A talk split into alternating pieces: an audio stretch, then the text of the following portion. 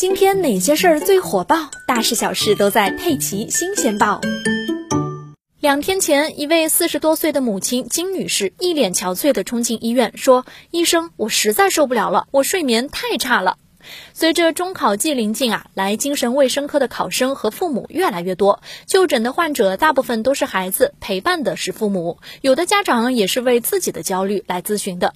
让精神卫生科医生感受最深的是，父母比孩子还要焦虑。有医生说自己一个月已经碰到三十多位这样的父母，其中母亲超过九成。当时金女士带着儿子走进来，医生还没问到一句话呢，金女士就抢着回答说儿子不认真复习，睡眠也不好。儿子则说我没有什么呀，是我妈非要我过来，我本来不紧张的，可是每天听她念叨，我反而会紧张了。经过测试之后，这个孩子显示为轻度焦虑，没什么事儿。但医生说啊，他的妈妈金女士却比儿子更加焦虑。原来金女士和丈夫都是高级知识分子，对孩子的要求很高。一旦他们的理想和现实有差距，做父母的就痛心疾首，无法忍受。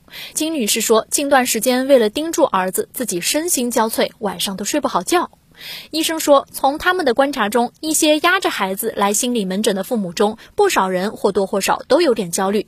显然，这样的父母才是需要干预的。过度焦虑的父母会给孩子造成额外的负担，反而影响孩子成绩的发挥。